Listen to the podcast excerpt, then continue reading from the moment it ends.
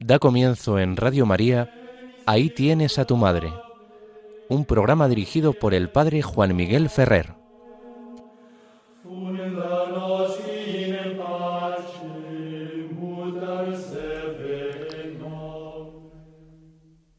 Saludo muy cordial a todos vosotros, queridos amigos oyentes de Radio María. Comenzamos, como nos han anunciado, el programa Ahí tienes a tu madre durante una hora de la programación de la emisora de la Virgen, vamos a tratar de acercarnos a su figura a través de las fuentes de la revelación. Es la aportación sencilla que la teología quiere hacer a la vida y la piedad mariana en la Iglesia. No pensemos que la teología es algo abstracto para señores muy sesudos que se encierran en sus bibliotecas, sino que la teología es la manera de llevar a plenitud lo que vivimos en la fe a través del uso de algo que Dios nos regaló y que es una de las grandes cualidades del ser humano, que le permiten lo mejor y por desgracia a veces lo peor, su inteligencia. Pues cuando a los dones de la divina revelación se suma la inteligencia para tratar de desentrañar y descubrir todo lo que significa para nosotros y para nuestros hermanos esa revelación que Dios ha hecho de sí mismo, ese designio que nos ha dado a conocer de sus proyectos y planes para con nosotros, pues eso evidentemente es la preocupación fundamental de la teología y es lo que hace de la teología una disciplina de ayuda fundamental para los cristianos. Además de la teología, pues beben los que predican, de la teología beben los que escriben, de la teología beben aquellos que intentamos vivir nuestra fe del modo más perfecto posible.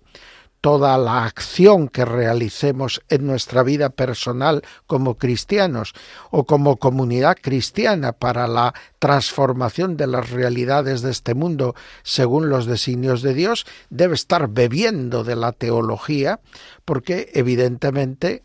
eh, en ella encontraremos el fundamento y la luz de Dios para poder realizar adecuadamente todas nuestras tareas vocacionales. Pero también es verdad que la teología, en esa búsqueda de los designios de Dios, en esa búsqueda de la revelación divina, no se desentiende tampoco de la comprensión que de los misterios ha tenido y tiene el pueblo cristiano en su conjunto, guiado y en comunión con sus pastores, y a la vez también comprende y desentraña en la vida de los cristianos más ejemplares pues algunas de las aplicaciones y significados concretos de las cosas que Dios nos ha dado a conocer de sí mismo y de sus designios. Por eso merece la pena que sigamos pues haciendo este programa en el que tenemos esta pretensión de hacer una aportación desde la teología a la vida y a la espiritualidad mariana de los fieles cristianos, en particular de los que nos escucháis con esa gentileza que os caracteriza. Bien, ¿qué vamos a tratar en el programa de hoy? Pues lo primero, hacemos ahora una breve referencia a la fiesta que vivíamos el pasado domingo, día 11, en la fiesta de la Virgen de Lourdes, que no se celebraba litúrgicamente, salvo en el santuario de Francia y en algunos otros lugares especialmente consagrados o dedicados a la Virgen María en esta advocación de Lourdes, pero que todos recordábamos gracias a que se celebraba también la jornada del enfermo, donde rezamos por los enfermos y por los que cuidan de los enfermos. Y aunque también celebrábamos la campaña de lucha contra el hambre de Manos Unidas, todas las circunstancias nos permitían recordar estas apariciones de la Virgen María. Fueron como una confirmación de la bondad y la misericordia de Dios para la Iglesia que a través del magisterio solemne del Papa Pío IX había definido en 1854 el dogma de la Inmaculada Concepción de María que desde hacía tantos siglos la Iglesia venía creyendo, pero no había encontrado eh, hasta ese momento la plasmación en una fórmula que expresase exactamente lo que cree la Iglesia al afirmar que María ha sido inmaculada. Y es que se vio preservada de toda mancha del pecado original y, de todo pecado a lo largo de su vida, y que esa eh, liberación fue la aplicación ante premisa mérita antes de que se cumplieran los méritos, pero en previsión de los méritos de Jesucristo su Hijo, para que así el Verbo de Dios al encarnarse encontrase una digna morada. El que no podía tener nada que ver con el pecado, no podía tomar la carne de una mujer que tuviera la mancha del pecado. Y por eso ella es preservada, que hermosamente lo decía Juan Nuscoto cuando afirmaba que si Dios vio que eso era conveniente, que si Dios podía hacerlo, evidentemente que si era conveniente y lo podía hacer, lo hizo. Y el argumento que parece así tan simple, pues es el que permitió poco a poco ir desatascando la situación que hacía que incluso teólogos tan piadosos y amantes de la Virgen como Santo Tomás de Aquino no vieran claro cómo se podía definir esta verdad de la fe, porque veían que se podía desgajar a María, Madre, de la redención que obró su Hijo para todos. Pero este argumento de la liberación o la redención que se realiza por los méritos de Cristo previstos, aunque aún no realizados, pues consiguió desatascar teológicamente esa definición dogmática.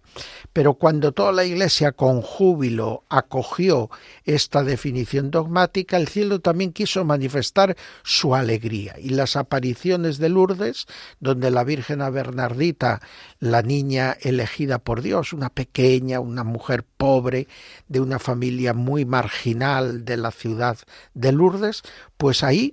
eh, María se aparece y la invita a ese camino de oración, a ese camino de penitencia, a ese camino de sincera conversión del corazón, a través de la oración y la penitencia, a través de la escucha de la voluntad de Dios, y con una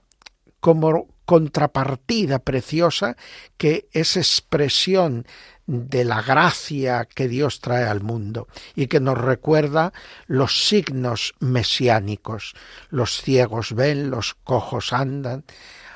los muertos resucitan, a los pobres se les anuncia la buena noticia. Y esto es lo que trajo la Virgen en estas apariciones de Lourdes. Pues agradezcamos al Señor que las verdades de la fe no se quedan nunca en peros contenidos teóricos, sino que siempre implican un encuentro, un descubrimiento del amor misericordioso de Dios para con los pecadores, que los llama a la conversión, que les ofrece el perdón y que los restaura plenamente. Y como un signo de todo eso está también la curación de los enfermos que Jesús realizó y que en santuarios diversos y con intercesión de la Virgen o de los santos se realiza en muchos lugares todavía hoy y que se realiza a través de la oración y la intercesión de los discípulos, de los que creen en Jesús, que también tienen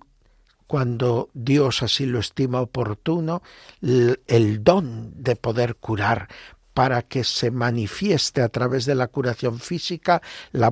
la, voluntad de Dios de una curación integral de los seres humanos. Luego dedicaremos un, tiempo al segundo y más importante apartado de nuestro programa que titulamos Conociendo a nuestra Madre. Y ahí vamos a seguir profundizando en esas fuentes de la revelación con María en la teología. Y en particular hoy vamos a hablar de otro dogma mariano que es el de su virginidad perpetua. Y terminaremos con el apartado oraciones y prácticas de pida mariana, donde ahora que estamos iniciando la cuaresma, vamos a fijarnos en esa forma de piedad mariana típica del tiempo de pasión, que es la contemplación de los siete dolores de la Virgen María. Pues ahora, iniciando nuestro programa, hacemos una primera parada para orar, para pedir precisamente a Dios por todos los enfermos y sus cuidadores, con la intercesión poderosa de la Virgen María, su advocación de Lourdes, y vamos a pedir también que así tanto los enfermos como sus cuidadores se sientan siempre acompañados y sostenidos por una cercanía de los hermanos que les hace experimentar también la cercanía de Dios.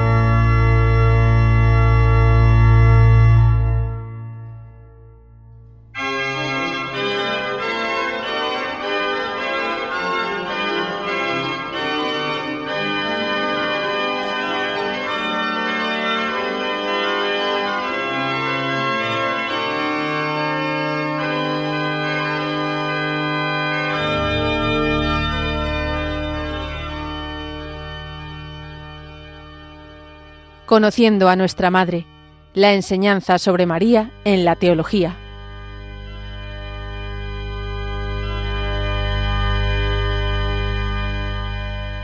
Después de este momento de oración, retomamos en las ondas de Radio María nuestro programa, Ahí tienes a tu madre, y lo hacemos con ese apartado central del programa que titulamos Conociendo a tu madre, y donde hoy vamos a seguir desgranando lo que sobre la Virgen María nos dice la teología católica, la reflexión de los grandes pensadores cristianos, sintetizada luego muchas veces en el magisterio de la Iglesia y en la misma liturgia. Y vamos a hablar hoy del dogma de la virginidad perpetua de María.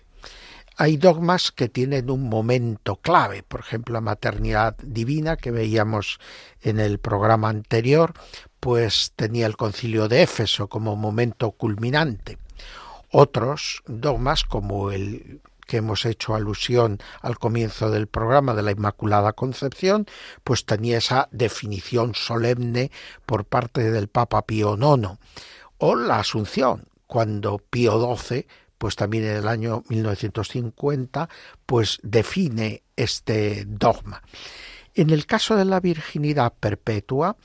pues a veces no podemos ofrecer o no es tan conocido el momento clave de esta definición dogmática. Es evidente que se encuentra desde época muy antigua presente en la fe de la Iglesia, exteriorizada por los padres de la Iglesia. Pero eh, tal vez lo que se aproxima más a una definición formal, pues se dio en el año 1555, cuando el Papa Paulo IV realiza una enumeración que contiene los fundamentos de la misma fe, o sea, las verdades fundamentales de la fe, y que condena, entre otras cosas, a los que no sostienen estas verdades de fe. Y entre estos condenados están los que dicen que la misma Beatísima Virgen María no es verdadera Madre de Dios, ni permaneció siempre en la integridad de la virginidad, a saber, antes del parto, en el parto y perpetuamente después del parto. Por lo tanto, eh, este acto solemne del magisterio es lo que nos permite considerar también como un dogma que la Iglesia venía teniendo en su fe apostólica y que encuentra en este momento, a mediados del siglo XVI, en las controversias que siguen al concilio de Trento y que prolongan de alguna manera el choque con el mundo de la reforma protestante, pues se reafirman los principales puntos de la fe católica y se condena a quienes los niegan. Es decir, se les recuerda que por esa obcecación se han colocado fuera de la comunión eclesial. Pero evidentemente los dogmas cuando tienen esta formulación oficial en el magisterio, no es que nazcan en ese momento como realidades de la fe de la comunidad cristiana, sino que ya hemos dicho antes, lo que se hace con la formulación dogmática es dar una seguridad y expresar con una fórmula concreta, profundamente consensuada, pues lo que es el sentir secular de la Iglesia desde la época mm, apostólica hasta el momento en que se realiza esa formulación. Y para que así se mantenga luego inalterada en el correr de los siglos. En los Evangelios vemos que hay un interés en dejar claro que Jesucristo no es simplemente un gran profeta, sino que Jesucristo es el Hijo de Dios vivo hecho hombre. Normalmente aquí tenemos como dos momentos en los textos de los evangelios. Aquellos evangelistas que tienen un una sección inicial dedicada a la infancia de Cristo, es decir, a lo que precede a su vida pública, normalmente en ese momento es cuando presentan a Jesús como el que viene del Padre, como el que es el Hijo de Dios que se hace hombre. Y en una segunda sección común a todos los cuatro evangelios canónicos, es en la vida pública de Jesús cuando se va desvelando poco a poco, gradualmente, a todos esta realidad o misterio de Jesús, que es verdadero hombre, lo cual era evidente a todos los que convivían con él, pero algo que no era evidente, el que él era también en verdad el Hijo eterno de Dios. Y esto lo va significando cada evangelista de un modo diverso, pero los cuatro evangelistas son concordes en ello. Pero lo cierto es que en los evangelios de la infancia esta condición de Jesús como hijo de Dios vivo se une frecuentemente a la realidad de la presentación de María como madre de Jesús, uniendo en ella la maternidad y la virginidad, de algún modo haciendo un paralelismo con lo que va a ser la humanidad y la divinidad verdaderas de su Hijo. Por lo tanto, cada vez que en las escrituras resuena de algún modo que María es madre, está hablándose de que María es la que ha traído al mundo al verdadero hombre Cristo Jesús. Y cada vez que se habla de que María es madre permaneciendo virgen, sea en el momento de concebirlo, sea en el momento de darle a luz, sea en el momento de acompañarle en la vida, pues se está queriendo manifestar la condición divina del Hijo el evangelista Lucas y el evangelista Mateo son los que más detalles nos aportan. Se discute entre los autores, aunque hoy la mayoría de los autores optan por la traducción en el prólogo de San Juan, de que éste no ha nacido de carne, ni de sangre, ni de la fuerza del varón, sino que ha nacido de Dios, que eso se refiere al linaje de los discípulos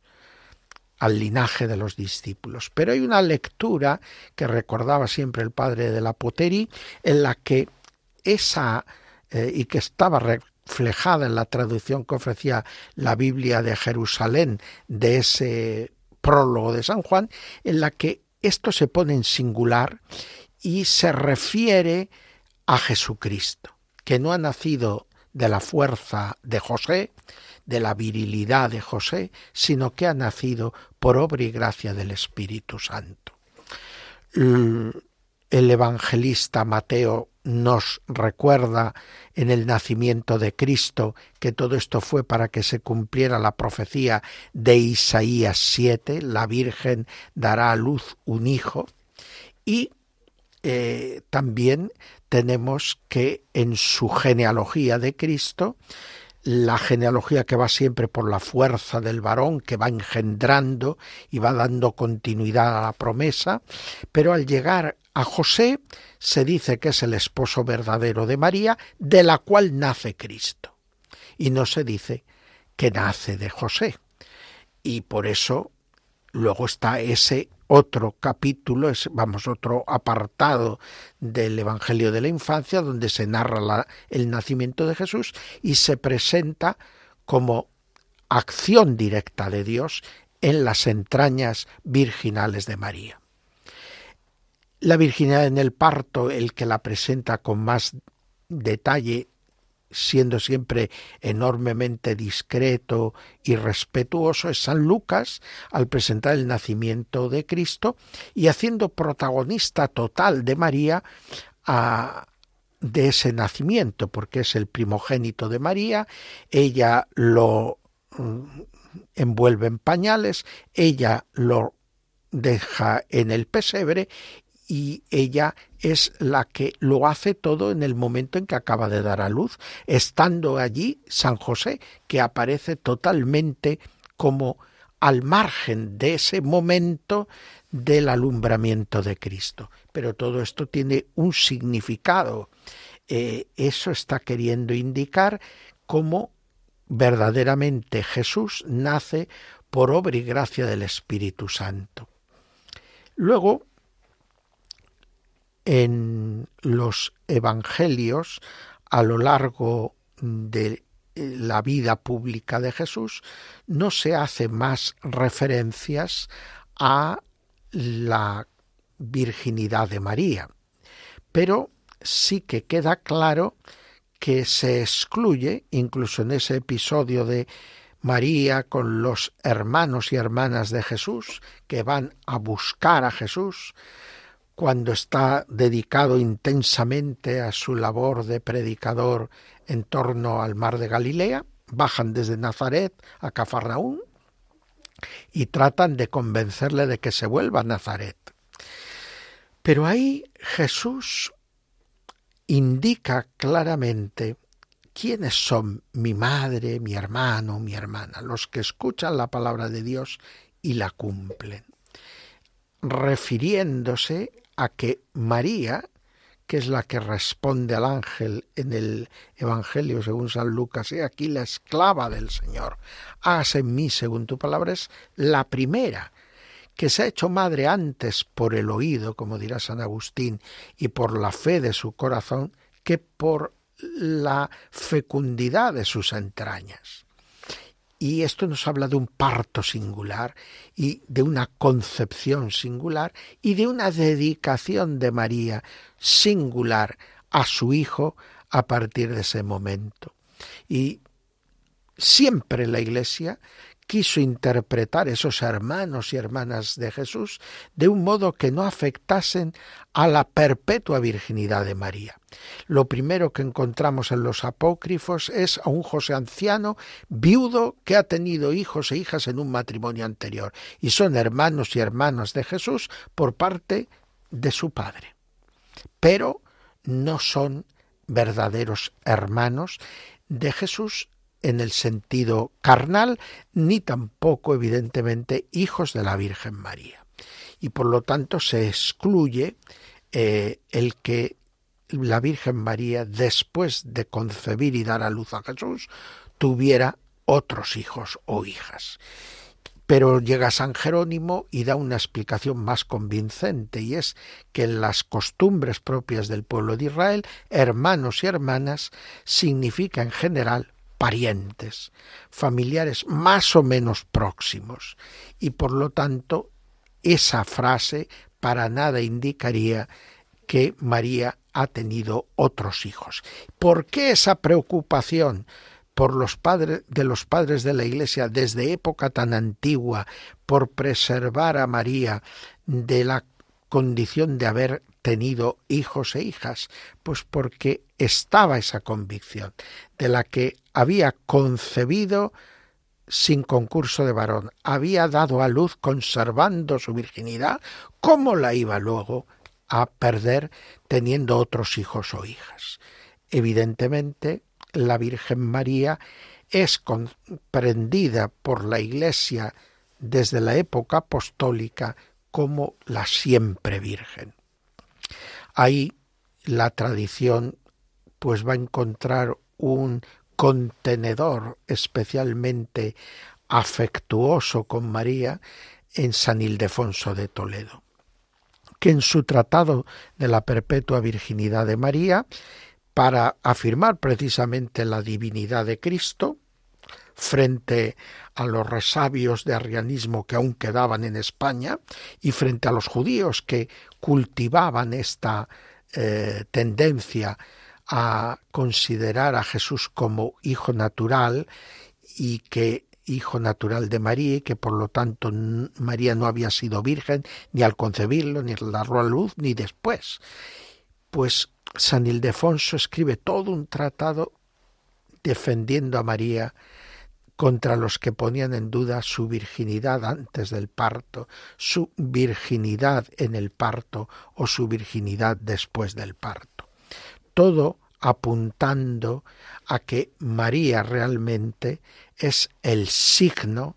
de la verdad completa de su Hijo ella, una mujer verdadera, verdadera madre, garantiza que Jesús es un verdadero hombre, pero al mismo tiempo ella, siempre virgen, está señalando a la fe de los discípulos la condición divina de su Hijo. El dogma de la perpetua virginidad está indicando eh, claramente no un desprecio por el modo natural de la procreación humana, que es algo establecido por Dios y que lleva a que el matrimonio sea el signo de esa unidad en el amor a la que nos llama Dios y de la que de alguna manera en la que de alguna manera participamos de la unidad de la Trinidad. Pero evidentemente cuando se habla de esta perpetua virginidad, lo que se está queriendo señalar es que todos nosotros estamos llamados a la vida celestial. Y en esa vida celestial incluso nuestra dimensión física, nuestra dimensión carnal, se va a ver sublimada en el cuerpo resucitado. Y ese cuerpo resucitado va a vivir una virginidad eterna, en la que, dice el mismo Jesús, seréis como los ángeles del cielo. Y si algo caracteriza a los ángeles del cielo es esa virginidad que les hace vivir solo para Dios y de Dios y estar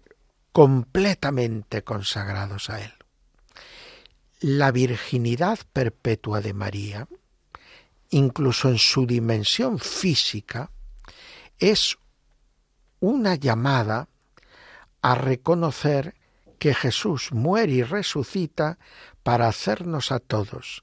obtener el perdón del pecado, la posibilidad de que nuestros pecados sean perdonados, si nos arrepentimos, si nos adherimos a Él y a su enseñanza,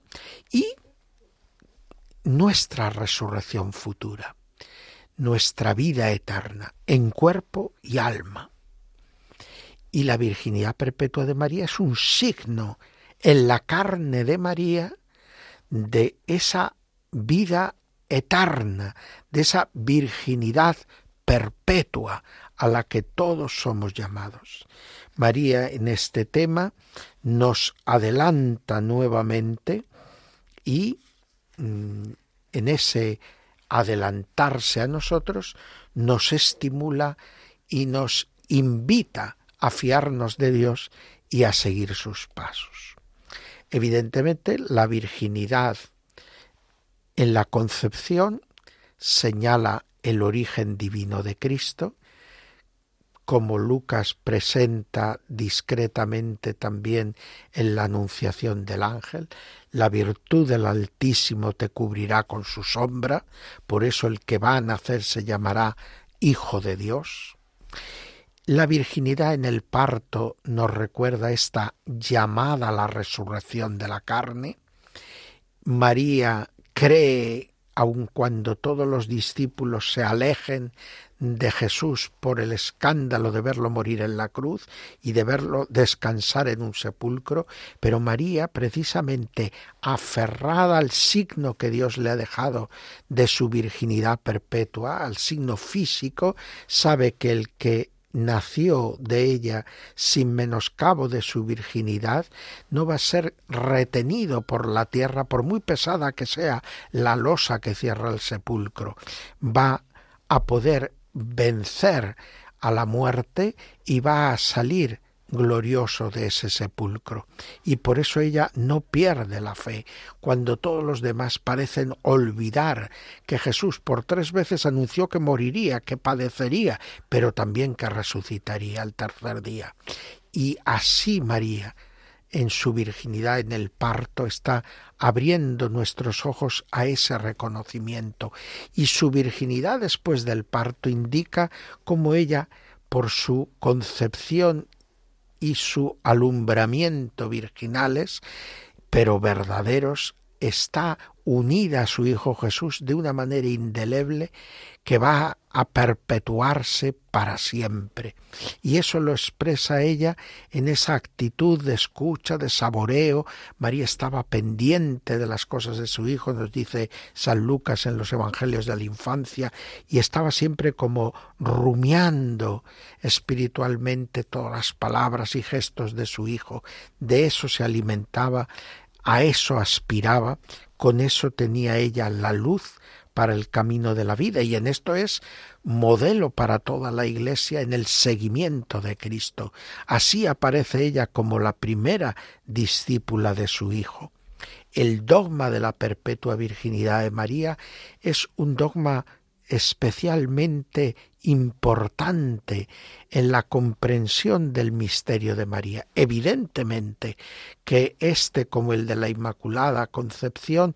está eh, unido y dependiente de su elección para ser la madre de Dios, para ser la madre del Verbo encarnado. Pero es evidente que en la perpetua virginidad de María hay como un regalo para todos nosotros, como una invitación a que la fe en Jesús se nos haga más fácil y descubramos las implicaciones profundas que tiene en nuestra propia vida y lo que significa como un designio de Dios a que seamos y vivamos en verdad como hijos suyos y que veamos a Jesús como el Hijo de Dios que se ha hecho hombre, y viéndole tal cual es, nos transformemos en lo que Él es. Bien, pues vamos ahora de nuevo a hacer una pausa para la oración y vamos a pedir al Señor en este inicio de la cuaresma que por la intercesión poderosa de su Madre, la siempre Virgen María, pues recibamos la gracia de una conversión profunda del corazón, que acojamos sentimientos de arrepentimiento, de contrición en nuestro corazón, para pedir de verdad a Dios perdón por nuestros pecados y que esto sea una experiencia de nacimiento, una experiencia de restauración de nuestra condición mm, inocente, tal y como salimos de las manos del Padre en su designio de amor para con todo el género humano oscurecido luego por la culpa de Adán y por todos los pecados de la humanidad, pero restaurado en Cristo y en María Santísima, para que nosotros alberguemos esta santa esperanza de poder ser y, llevar una vida verdaderamente celestial. Pues pidamos de corazón por el perdón de nuestros pecados, pidamos de corazón el sincero arrepentimiento de los pecados para todos los seres humanos.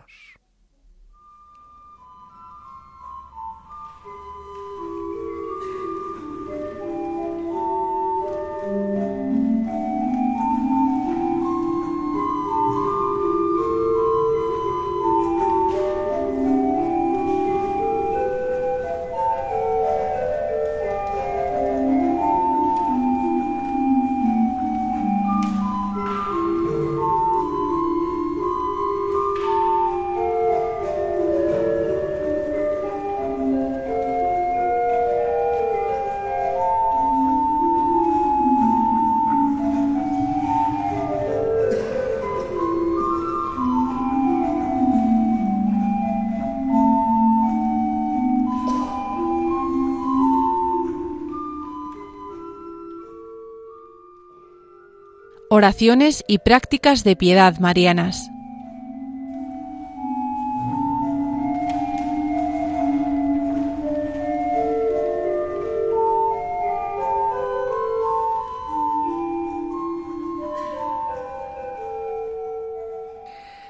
Pues bien, retomamos en las ondas de Radio María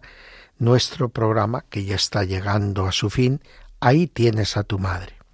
Y entramos en el tercer y último apartado que dedicamos a oraciones y prácticas de piedad mariana. Y puesto que estamos en el primer domingo de Cuaresma e iniciamos este tiempo que la Iglesia dedica especialmente a unirnos más a Cristo, a purificarnos, para poder vivir con mayor aprovechamiento espiritual los misterios de la pasión, muerte y resurrección de Cristo, el corazón de nuestra fe y del año litúrgico, la Pascua. Pero la cuaresma es un tiempo que está marcado por la iniciación cristiana, está marcado por la penitencia para obtener el perdón de los pecados, está marcado por las prácticas que nos ayudan a vivir esta realidad de la conversión, la oración, la limosna, el ayuno. Estas realidades espirituales que a lo largo de todo este tiempo, en torno simbólicamente a cuarenta días, la Iglesia nos invita a vivir todos los años con una particular intensidad. Dentro de este tiempo también tiene su espacio la ayuda y la intercesión de la Virgen María. Y una de las prácticas más características del tiempo de Cuaresma en relación a la Virgen María va a ser la contemplación de los siete dolores de María. El anciano Simeón, no hace tantos días, el 2 de febrero, le decía a la Virgen María en la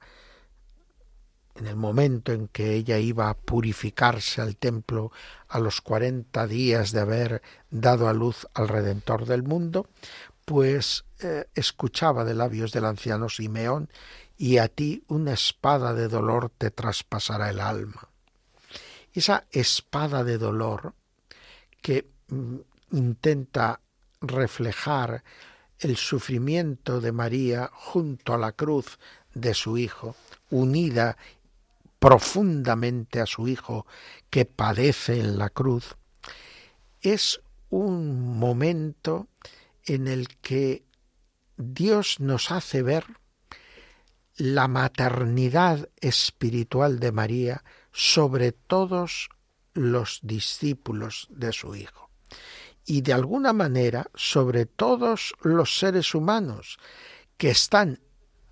invitados a convertirse en discípulos de su Hijo para encontrar allí la luz, la salvación y la vida. María, precisamente cuando estaba experimentando al pie de la cruz ese dolor, recibe de su Hijo como testamento a la humanidad y singularmente a la Iglesia, a los discípulos de Jesús. Ahí tienes a tu hijo, en la persona de Juan, el discípulo amado. Y al discípulo amado se le señala a la madre y se le dice, ahí tienes a tu madre. Evidentemente que ahí es donde descubrimos la hondura de la profecía de Simeón, porque cada sufrimiento de la Virgen María al pie de la cruz está haciendo que ella coopere con su Hijo en la redención de cada uno de nosotros. Por eso, cuando Juan en el libro del Apocalipsis, en el capítulo 12, presenta ese signo portentoso en el cielo, que es la mujer que está en estado y que gime con dolores de parto, claro, ha habido toda una tendencia exegética que ve lo eclesiológico de todo el pasaje y ahí quiere ver solo a la Iglesia, porque no conciben, no entienden cómo la Virgen María puede estar ahí reflejada, siendo así que ella alumbró a su hijo, del que luego se habla, es el que nace de la mujer, el que viene con barra de hierro, porque efectivamente ahí se habla de la Iglesia, pero se habla de la Iglesia tras la imagen de la Virgen María. Y la Virgen María aparece en la escena claramente como la Madre Virgen que da a luz al unigénito que gobierna las naciones con justicia, el Salvador del mundo. Pero, precisamente por ser la madre del Salvador del mundo, ella se convierte también en madre de la humanidad. Y si a él, para que conozcamos su condición divina, lo da a luz sin dolores de parto y sin menoscabo de su integridad, a nosotros nos da a luz, por el contrario, entre espantosos dolores y sufrimientos que ella vive al pie de la cruz, unida a su Hijo Jesús. Y eso la convierte particularmente en madre de cada uno de nosotros pecadores. Y es a la luz de este momento como esta práctica de devoción de los siete dolores pues transforma la espada de dolor que traspasa el corazón de María en siete dolores. Y va recorriendo los evangelios y buscando los siete momentos en que María experimentó el dolor en su vida. Para hacernos caer en la cuenta que igual que esos siete dolores ya no están solo concentrados en María al pie de la cruz, sino que recorren toda la vida de Cristo, nos está eh, haciendo ver que la maternidad de María, que se nos revela singularmente desde la cruz,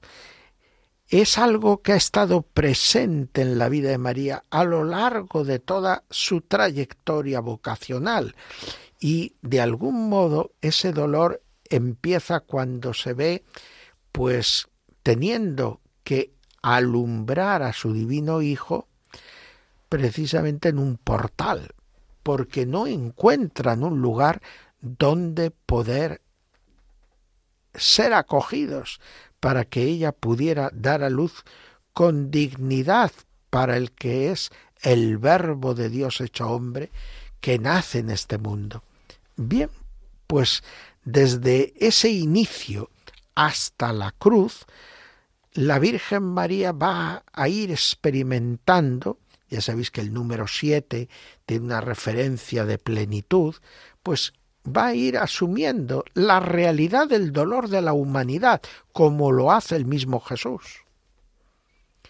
Y nos está mostrando muy fuertemente a María en esa que es una de las más antiguas formas de denominarla, la nueva Eva, unida a su Hijo y asociada de una manera muy especial a la obra redentora de su Hijo. Es lo que algunos expresan con el término corredentora o medianera universal de todas las gracias, y que la Iglesia no ha terminado de encontrar un modo adecuado para expresar este singular papel de María asociada a su Hijo en la obra de la redención.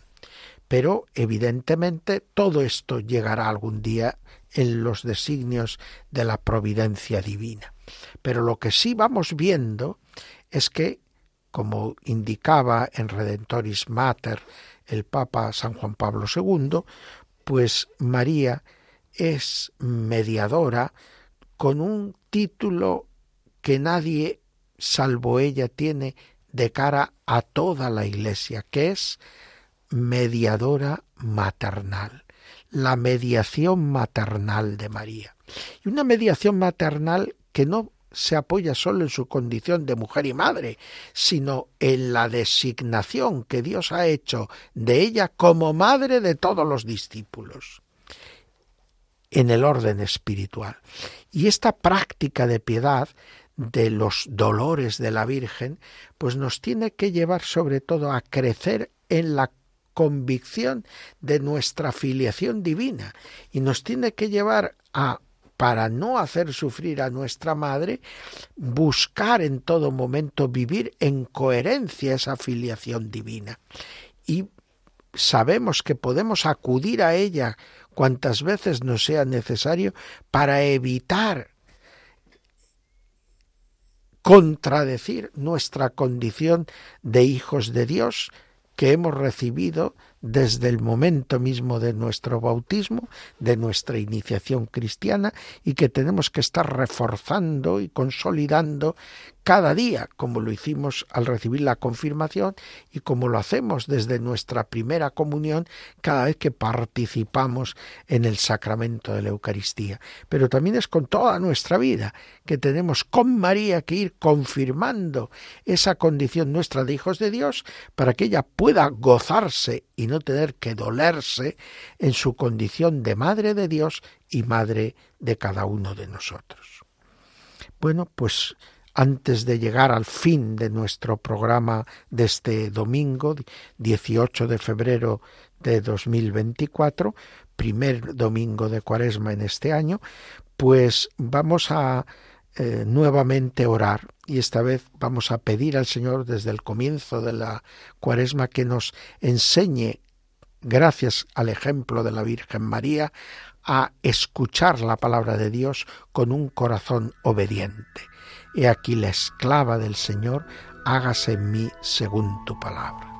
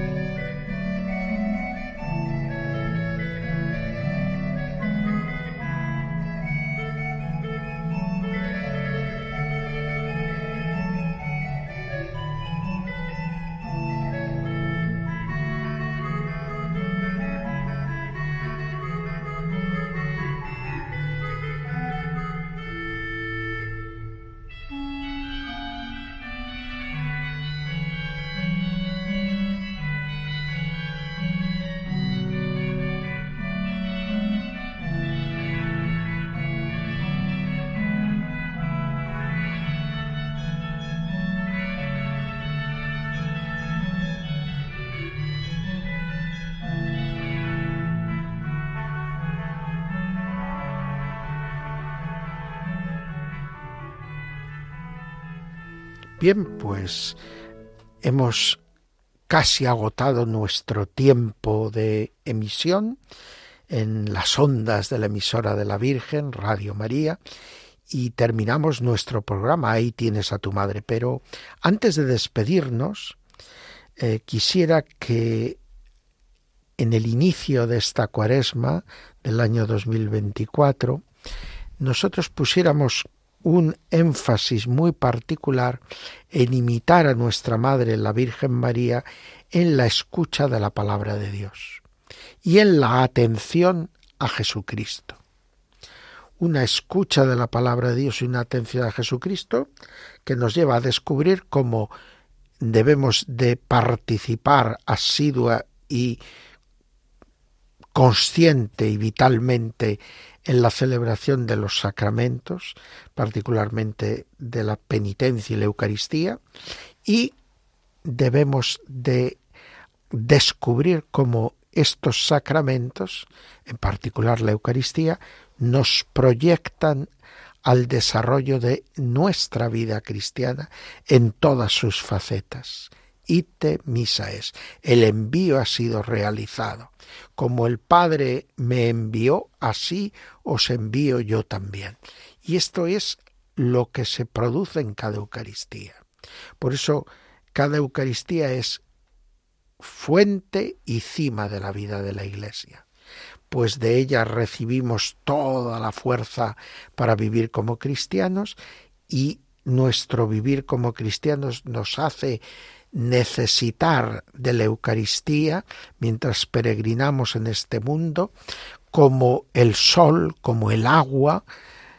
como la tierra fecunda que toda semilla necesita para poder producir fruto y fruto en abundancia. Pues nos despedimos hasta el próximo programa de aquí en quince días y pedimos a la Virgen María que nos ayude a todos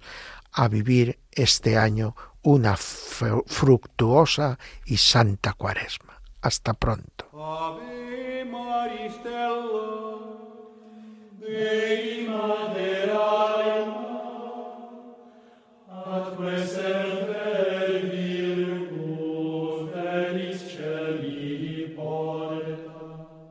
Acaban de escuchar Ahí tienes a tu madre, un programa dirigido por el padre Juan Miguel Ferrer.